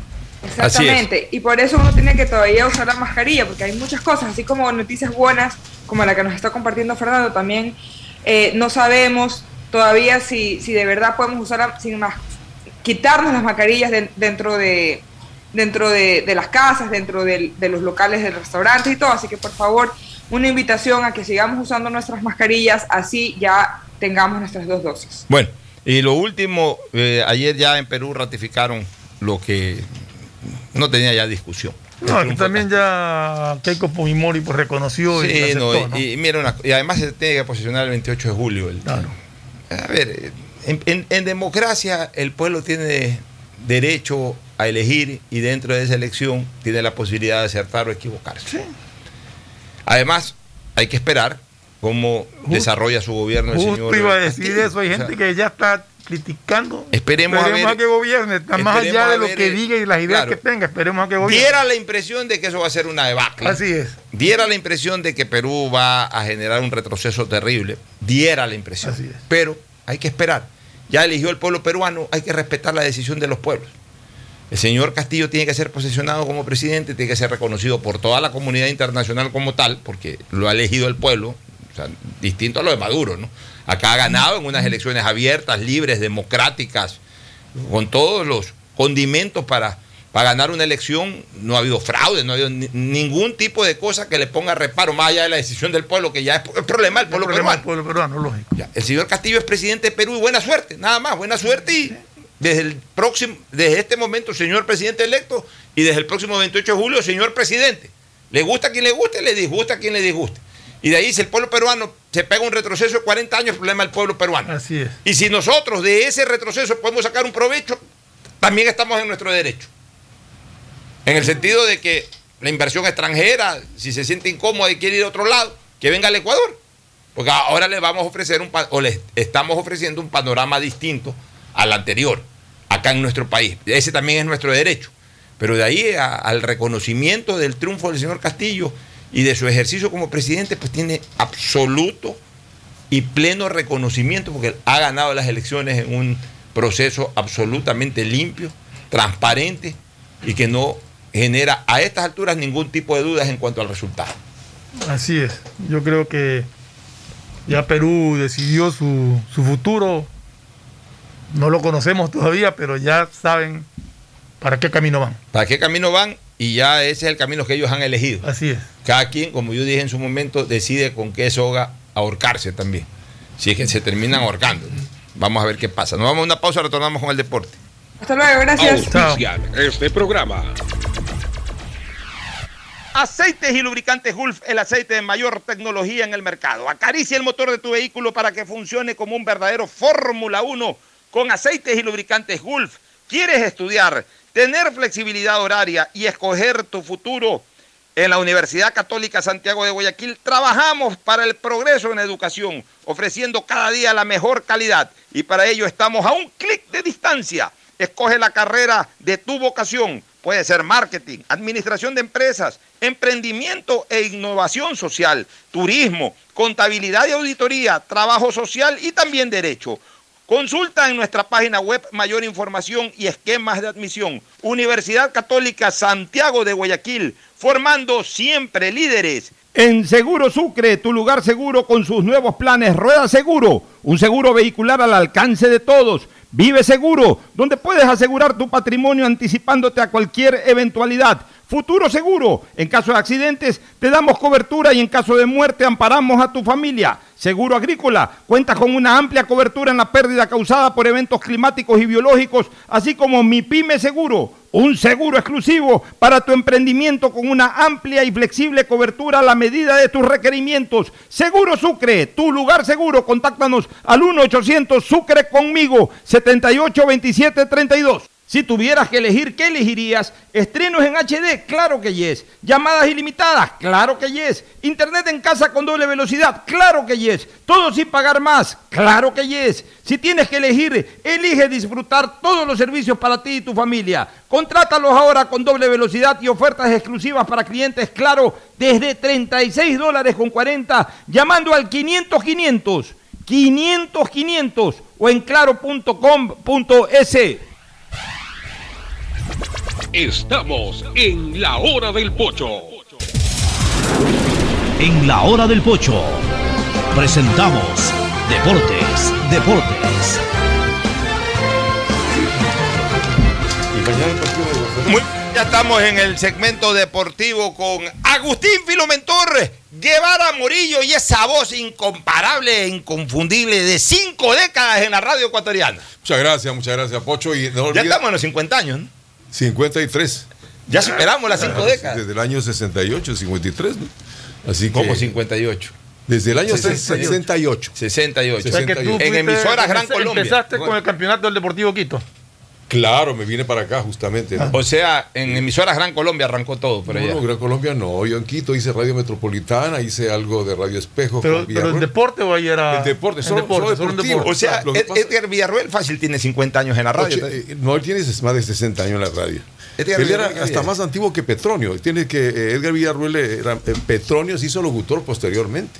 Ah, mira tú. Y entonces. O sea, el, el locutor más antiguo ahorita es Edgar Villarroel Cavide. Debe ser, claro. todavía, todavía, todavía narra, ¿eh? todavía narra. De vez en cuando aparece, sí, pero tiene. ¿Pero qué edad tiene ya? Más de Ya más de 80 años. 80. Más de 80 Más de años, sí, 80 pero está bien, gracias a Dios está todavía, ¿no? Pero ahí seguimos. Economarket, 24 horas de economía todos los días. Vuelve Perfecto. Economarket, amplió su local eh, en la Francisco Orellana para atenderle mejor. Vaya y retire su obsequio. Economarket le da muy buena atención. Ah, muy bien. ¿Y pollos? Y Pollo la abraza a Barcelona también porque es la fiesta de Guayaquil. Ya sabe que feliz, con Angelito Angelito, Encalada. Encalado usted come pollo con ensalada. Cinco locales en Guayaquil, puede ir al molo, puede ir también acá a la rotonda. Sensacional, pollos a la brasa Barcelona. Barcelona ojalá que gane su partido. Bueno, mañana Barcelona se juega su, yo te diría su año, pero buena parte de su año se lo juega mañana porque eh, Del 1 a 0. para Yo- Barcelona Yo insisto que si tú me dices a mí probabilidades, yo te diría que Barcelona anda por entre 65 y 70. A ver, eh, eso quería comentar. 65 y 70 Ya, posibilidades. Eso, eso quería comentar. Barcelona se juega mañana buena parte de su año porque para Barcelona el propósito este año era básicamente la Copa Libertadores de América y por supuesto siempre el Campeonato Nacional. Pero Barcelona ya necesitaba tener una nueva buena actuación en Copa Libertadores. Los cambios del de domingo fueron positivos, tanto que Cortés fue el éxito del partido. Barcelona tuvo una buena copa el año 97, eh, 2007, 2017, perdón, una muy buena copa, llegó a semifinales y, y necesita reeditar algo parecido. Entonces, este año tuvo un excelente arranque de copa, el 50% de la primera fase de copa fue estupenda para Barcelona, ganó todos sus partidos. Después, en la segunda parte de la copa, tuvo eh, ahí eh, un poquito más de problemas, pero igual terminó clasificando, si no me equivoco, en primer puesto. Sí. Y, y quedó clasificando en primer puesto frente a Boca, frente al Santos. Buenos este, y frente al. eh, Flamengo también. eh, No, no, no, no. al boliviano. Y frente al Strongest de Strong- Bolivia. el Strongest. O sea, un grupo que no era para nada fácil. Estaban ni más ni menos que Boca de Argentina y Santos de Brasil. Terminó eliminando al Santos. Entonces, para Barcelona, esta Copa Libertadores es muy importante. Por eso es que es, es necesario mañana eh, superar a Vélez Arfield y, y pasar a cuartos de final. Yo siempre digo una cosa, una instancia bastante dura, quizás la más dura de todas, mira lo que te digo, quizás la más dura de todas es la de octavos de final. Porque en la primera etapa, como sea, por ahí haciendo una, partidos. por ahí haciendo eh, los partidos de ida y vuelta, eh, o sea, no son partidos de ida y vuelta, es un partido de eh, es un torneo, un, un mini torneo cuadrangular. Eh, por ahí arrancas bien, después aflojas un poco como le ocurrió al Barcelona, pues clasificas, por ahí eh, alternas buenos y malos partidos y, terminas llegando entre los dos primeros y clasificas, perfecto. Pero el, octavo de final es, un momento muy difícil para jugar una Copa Libertadores, porque primero es eh, eh, el primer enfrentamiento de partidos ida y vuelta. O sea, entras a ese sistema bastante intimidante de ida y vuelta, goles de visitante y todo. Y en segundo lugar, porque es una instancia muy frustrante o muy alentadora. Por eso es que es- es complicado, porque, porque en octavos de final te haces muchas ilusiones y te puedes quedar. Ya. Y, suena fracaso quedarte en, octavos de final. Porque ya a partir de cuartos de final, ya, ya estoy en cuartos. Ya, si te quedas en cuartos, puchica, me quedé en cuartos, me quedé en semifinales. O llegué a la final. Y, claro, en la medida en que vas avanzando, ya viene la ilusión de ganar el torneo, pero, pero, pero, pero es, en, octavos de final en donde verdaderamente eh, tú sientes más presión que en, ningún otro, que en ninguna otra instancia. O sea, octavos de final hay que pasarlo. No es fácil pasar octavos de final. Es es una instancia complicada. Eh, En lo otro como que vas con la viada ya, pero el momento que pasas octavos de final como que se te abre, se te abre el panorama.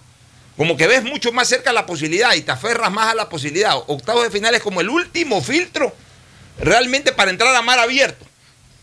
Entonces, eh, es complicado. Y si bien es cierto que Barcelona eh, perdió 1 a 0, perdió 1 a 0 y que eso suena a poco bajo esquemas poquito antiguos. En esquemas modernos, el 1 a 0 genera la sensación de que no fue un resultado muy favorable Es que el único por el tema del gol de El visitante. único problema es que le- si le meten un gol a Barcelona. Te obligan Ahí a hacer complica, tres. Te obliga a hacer tres. Ya. Ahí se complica. Porque yo, yo recuerdo que en tiempo pasado tú decías, puchica, si, si venimos de tal sitio perdiendo 1 a 0, es un buen resultado, lo Líder, podemos, lo claro. podemos remontar. Claro. O sea, lo que antes se, apu- se apuntaba era no perder 2 a 0 en adelante. Y el empate con dos goles de diferencia Exacto. en adelante. Pero, pero con esto del gol visitante, que antes no existía. No, Estamos hablando de por lo menos 8 años atrás no existía. Esto viene existiendo no me ya acuerdo de unos- cuándo existe, pero en todo caso antes no había el gol, Claro, el de gol de unos visitante. cuantos añitos No para acá, eso. esto del gol visitante. Eh, yo siempre he dicho de que es importante hacer un gol de visitante, porque eso es lo que te da tranquilidad. Un gol de visitante y perder por la mínima Claro, diferencia. cuando juegas de local dice, a ver, primero asegúrate que no te metan un gol y de ahí mira con, con cuánto ganas. Ya, pero ese primero asegúrate que no te metan un gol. ¿Qué es lo que hace? De que el equipo también se frene un poco ofensivamente. De que el rival también trabaje con más confianza el partido. Esa es la ventaja de no recibir un gol de local, en el caso de Vélez. O la desventaja de no hacer un gol de visitante, como en el caso de Barcelona.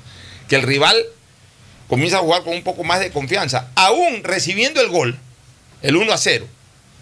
Mira, mira lo que es el no recibir un gol de local cuando se juega el primer partido. Por eso es que a veces es, preferible jugar el primer partido de local.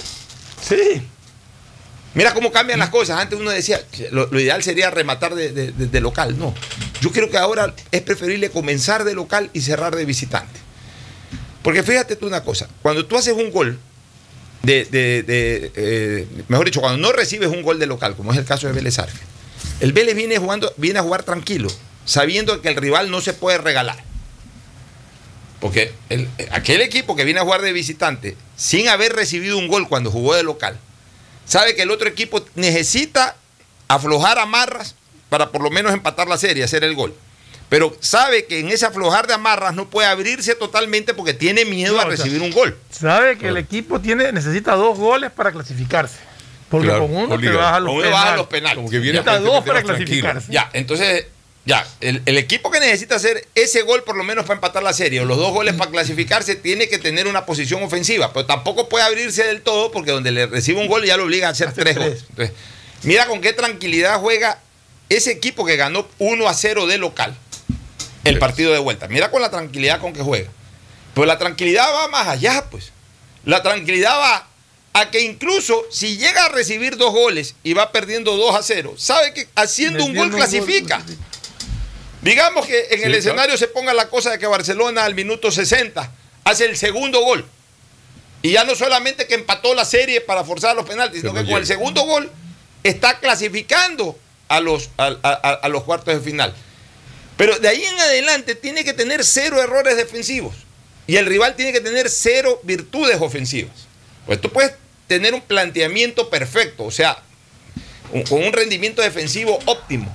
Pero resulta que el rival, uno de sus jugadores, saca un remate de 35 metros al ángulo, imposible de, de- de- de- de- de- de bloquear.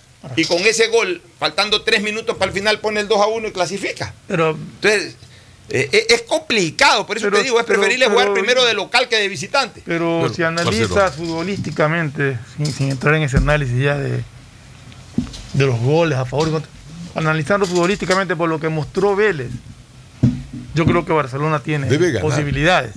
Eh, Barcelona incluso viene goleando en el campeonato de la Liga Pro Jugó bien y Vélez no ni siquiera pudo ganar. Vélez creo que empató en su partido del campeonato argentino. Claro.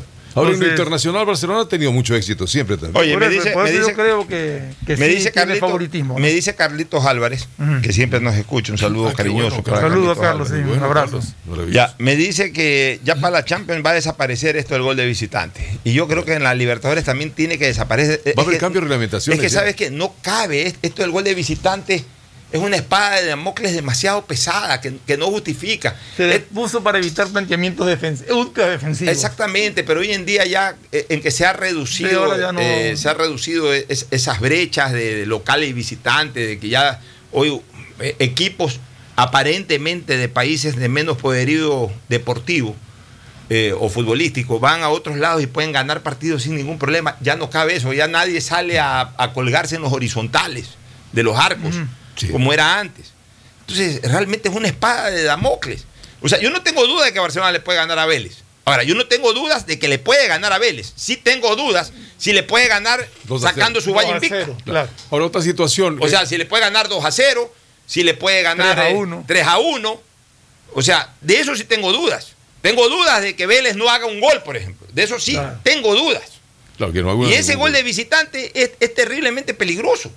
De esperar que Barcelona salga adelante. Eso es lo más peligroso que tiene Barcelona. Hay una situación reglamentaria que eh, no sé si habrán enterado de que piensan que el fútbol debe ser en 30 minutos para que no haya No, tanto recorte. no, no, no. Están en esa opción de que haya No, cambios no, del no, International no, no, no, no, no. Eso que tú has visto yo también lo Sí, pude sí. ver. Lo que pasa es que Para que se juegue con el cronómetro. Lo que pasa es que se está, no, pero se está haciendo es a nivel juveniles a- una prueba, pero esos, esos tiempos duran 30 minutos. Y luego dar también como en el A básquet cambios ilimitados sería otra cosa. No, lo del cronómetro no me parece mala idea. O sea, eso me parece que va a hacer que la para no se- evitar, para evitar tanta quema de tiempo. dice. Entonces ahí sí ya tiene que el partido ser con el rápido. cronómetro a la inversa. ¿Cómo el inverso? Tipo básquetbol. Como el básquet americano. La pelota sale y ¡pac! se para el reloj. Un jugador cae al piso, se para el reloj. Entonces, como en el básquet. Son No, 30 porque va a minutos. de jugar, fútbol. eh. Va a cambiar, ¿no? Pero bueno, que no, cada no cual tiene sus ¿Por qué? ideas. Porque van a jugar el tiempo reglamentario. Depende de la pero- International pero- Bar. Ya, pero a ver, pero no sé, pues. o sea, jugar, el tiempo, jugar el tiempo reglamentario no es que siempre la pelota esté en movimiento. Es como el básquet. Sí, pues, o sea, Pero- tú tienes un tiempo. Tú tienes, A ver, un jugador tú tienes- se tú tienes un lesiona, tiempo- entre comillas, tres minutos. Se Ya, pasa ya, dos ver. minutos en el piso y le añaden medio minuto. Eso es lo que quieren O sea, ver, yo, yo lo que creo es que, que- que hay un tiempo, un tiempo de, de- a lo que se llama de pelota muerta que, que- es admisible dentro del fútbol. O sea, po- colocas la pelota, vas sí. a cobrar el tiro libre. Eso es otra cosa. O sea, no tiene que estar siempre en movimiento. Para, o sea, un tiro libre. No, pues está dentro del mientras juego. se organiza la barrera. Eso está mientras- dentro del juego. Eso Eso está dentro del juego. Eh, y la pelota está quieta ahí, pues No, está dentro pero- del juego. no, pero no estamos hablando de eso, estamos hablando de cuando un jugador se lesiona, entre comillas. O sea, yo lo que creo que deben de. de- de- mira, yo lo Pero que. en todo, en todo caso no, no es que está aplicado, es, es un experimento que están A haciendo. ver, y ahí. el saque lateral que va a hacer también con el pie. con el pie Saque lateral con el pie. todos Ya, están ya, ya que lo analizando. saco la mano. No deben de cambiar la esencia del fútbol. Porque Porque tú mañana puedes- entonces van a hacer el arco más grande. Es más más que también que si sacas lateral con el pie no tienes que meter un pelotado, sino que tú mismo la puedes empujar y salir jugando. No, o sea, una no, serie de ridiculeces Sí, que a mi, a criterio. alguien- se inventó esa situación que va a ser en el están analizando eso El cambiecito ese de que la pelota ya no tiene que salir del área grande cuando la tiene el arquero, ese me parece bueno, porque le da más rapidez al Bueno, fútbol. antes tenía que salir. tú.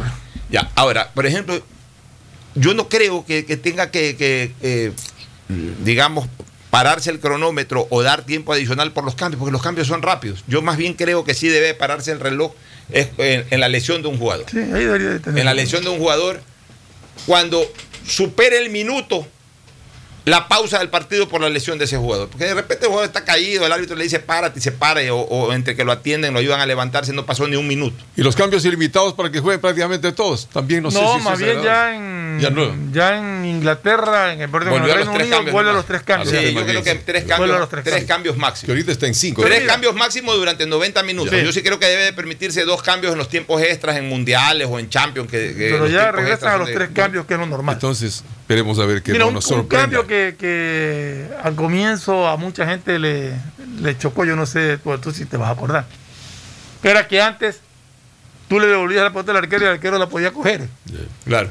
Y cuando cambiaron de que el arquero no la podía coger, mucha gente protestó van a te hacer todo. Y ahora ya. El arquero tenía que mandar al piso también la Claro. bola. Pues no podía ya- coger y sacar. Bueno, ese era el estilo inglés. Claro. al piso la bola. Para sacar tenía O que sea, dar ese botecito. te podían- Hasta hoy los ingleses te- dan ese Te botecito. podrían cobrar carring después. Claro, después ya Claro. lo- cuando ya se abrió la posibilidad de que el arquero saque como le da la gana, Claro. ahí este eh, comenzó a imperar el estilo argentino de sacar de los arqueros la pelota esa dirigida, tipo Dren, que, que son verdaderos pases que eh, al pie del, Pero yo me acuerdo. de- de- a- de- del antes- compañero 60 metros adelante. antes el arquero cogía la pelota y daba tres, cuatro botes antes de patearla. Ah, no, pues es una especie de show, claro. bueno, nos vamos a una pausa. Nos vamos a Economarque 24 horas de economía todos los días. Usted con la mejor atención y pida su regalo eh, de ese regalo no de Navidad, sino un regalo de la No, de fiesta una de Guayaquil. pídalo, de una vez pida para No, Guayaquil, para Navidad, para todo. vez, Para Navidad tenía- sí tendremos y uh, los mejores licores también ahí que se los disfruten. El siguiente es un espacio publicitario apto para todo público. Guayaquil se levanta activa y soberana en sus fiestas de fundación. Nuestro homenaje con obras. Hoy 60.000 habitantes de los sectores de Flor de Bastión, Valerio Estacio, Casa de Tigre y Janet Toral del noroeste de la ciudad se beneficiarán con la construcción de redes de alcantarillado sanitario. La alcaldía de Guayaquil y Emapac trabajan juntos por una nueva ciudad. En Banco Bolivariano vamos contigo en cada paso, apoyándote desde el primer día para que logres lo que quieres a lo largo de tu vida. Desde alcanzar todo lo que sueñas hasta cumplir esa meta por la que tanto has trabajado, porque estás viviendo solo el principio de algo más grande. Juntos, nada nos detiene. Banco Bolivariano, contigo. Guayaquil crece y su nuevo polo de desarrollo está en la vía a la costa.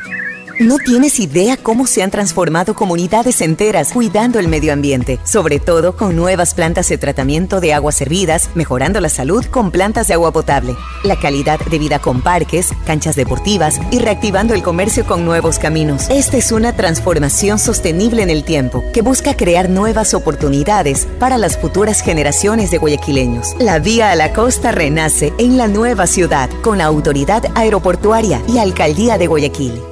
Si tuvieras que elegir, ¿qué elegirías? ¿Estrenos en HD? Claro que yes. ¿Llamadas ilimitadas? Claro que yes. ¿Internet en casa con doble velocidad? Claro que yes. ¿Todo sin pagar más? Claro que yes. Si tienes que elegir, elige disfrutar todos los servicios para ti y tu familia. Contrátalos ahora con doble velocidad y ofertas exclusivas para clientes Claro desde 36 dólares con 40 centavos llamando al 500 500 o en claro.com.es. Inicia tus aventuras en familia sin preocupaciones y convierte tu vehículo en el protagonista de recuerdos y momentos inolvidables. Te ofrecemos Rueda Seguro, pensando en tu bienestar y en el de toda tu familia. Seguro vehicular al alcance de todos. Llámanos al 1-800 Sucre conmigo 782732 o contacta con tu broker de confianza. Seguro Sucre, tu lugar seguro. Ella es Sarita, mi bendición, mi vida. Fui madre a los 24 años y es lo mejor que me pudo pasar. Me llenaba de emoción y contaba los días para que ya me toque dar a luz. Ansiedad y felicidad al mismo tiempo. Dicen que una madre es la que guía y enseña todo a sus hijos. Pero creo que acá fue al revés. El municipio de Guayaquil, a través de APROFE, brindó 468 partos gratuitos, 588 atenciones prenatales y 1.766 servicios de planificación familiar. Cuidar la familia es proteger la vida, porque tu bienestar es primero. Alcaldía de Guayaquil.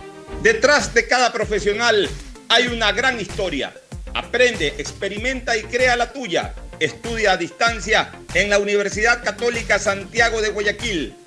Contamos con las carreras de marketing, administración de empresa, emprendimiento e innovación social, turismo, contabilidad y auditoría, trabajo social y derecho.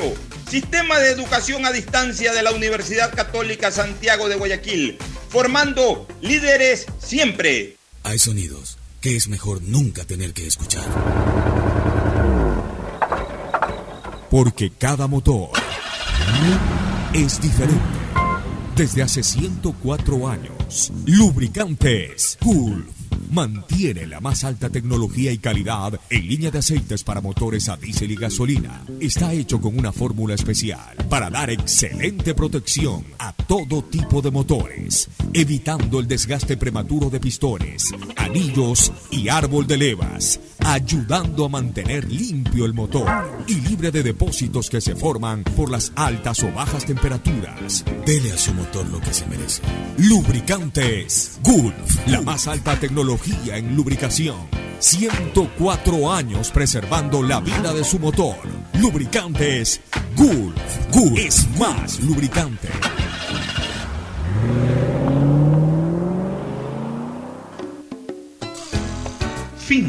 Espacio publicitario. Usted está escuchando un programa de opinión, categoría O, apto para todo público. Bueno, en torno al partido de Barcelona de mañana, simplemente esperando de que Barcelona se plantee más ofensivamente. eh, yo diría un solo cambio justificaría ahí la presencia de, de Cortés. De Cortés acompañando a Manuel Martínez y a Díaz. Bueno, y, adelante Humberto Gar eh, eh, eh, no es Humberto García, es el que juega en el Carlos García. La, familia, la familia Paz preocupados por lo de la liga porque no da pie con bola. Esperemos que en Arena Gremio, de pronto hoy día. hoy día es ese partido. El partido en Arena Gremio, entonces, Porto Alegre, entonces difícil aquello. En la tarde juega Liga con, con, Gremio de Porto 5 Alegre. y 15.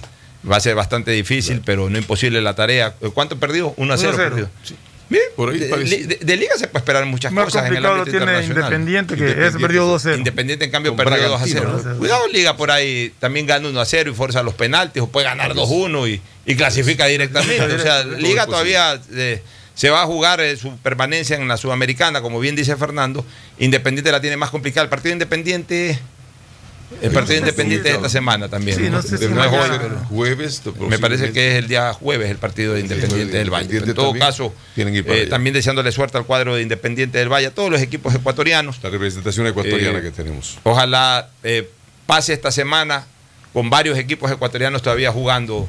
En, el, en el ámbito internacional. Barcelona, por supuesto, en la Copa y por lo menos uno de los dos en Copa Sudamericana. Y ojalá que termine la semana con una medalla olímpica. Ah, interesantísimo también, bueno. Sí, porque las Olimpiadas arrancan el viernes y el viernes hay la prueba de ruta. El viernes tenemos la prueba de ruta. Imagínate iniciar las Imagínate iniciar las Olimpiadas con una medalla olímpica de Carapaz, de Narváez o de cualquiera de, los y cualquiera de los deportistas que nos representan. De atletas, de atletas ecuatorianos que han ganado muchas medallas a nivel panamericano, a nivel sudamericano, y por qué no dar la sorpresa a nivel Estábamos hablando de esta semana, por eso, me refería a Carapaz. y con Barcelona, disfrutarlo con los pollos a la brasa Barcelona mañana en todos sus locales. Auspician este programa. Aceites y lubricantes Gulf, el aceite de mayor tecnología en el mercado. Acaricia el motor de tu vehículo para que funcione como un verdadero Fórmula 1 con aceites y lubricantes Gulf. ¿Quieres estudiar? Tener flexibilidad horaria y escoger tu futuro.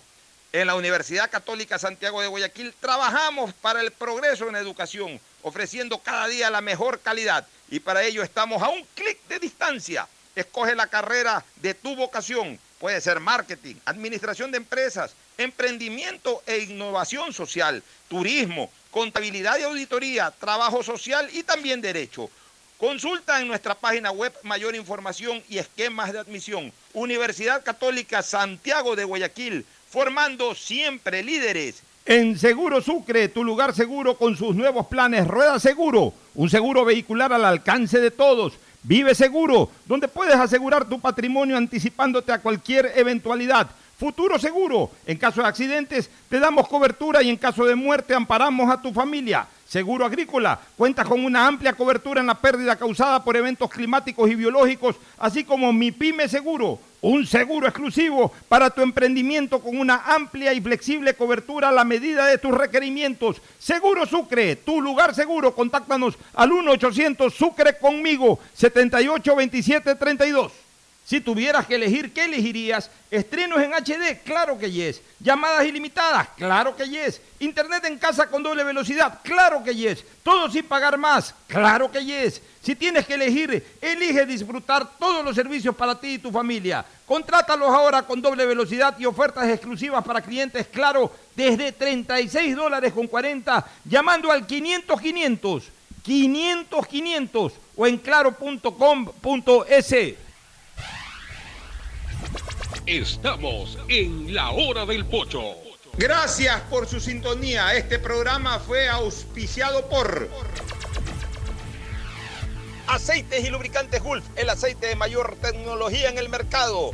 Universidad Católica Santiago de Guayaquil y su plan de educación a distancia, formando siempre líderes. Seguro Sucre, tu lugar seguro con sus nuevos planes. Rueda seguro para tu carro, vive seguro para tu casa, mi pyme seguro para tu emprendimiento, seguro agrícola para tu producción en el campo y futuro seguro para velar por el futuro de tu familia. Es momento de elegir con tu claro estrenos en HD, llamadas ilimitadas, internet en casa con doble velocidad y todo sin pagar más. Claro que yes. Si tienes que elegir, elige disfrutar todos los servicios para ti y tu familia. Este fue un espacio contratado.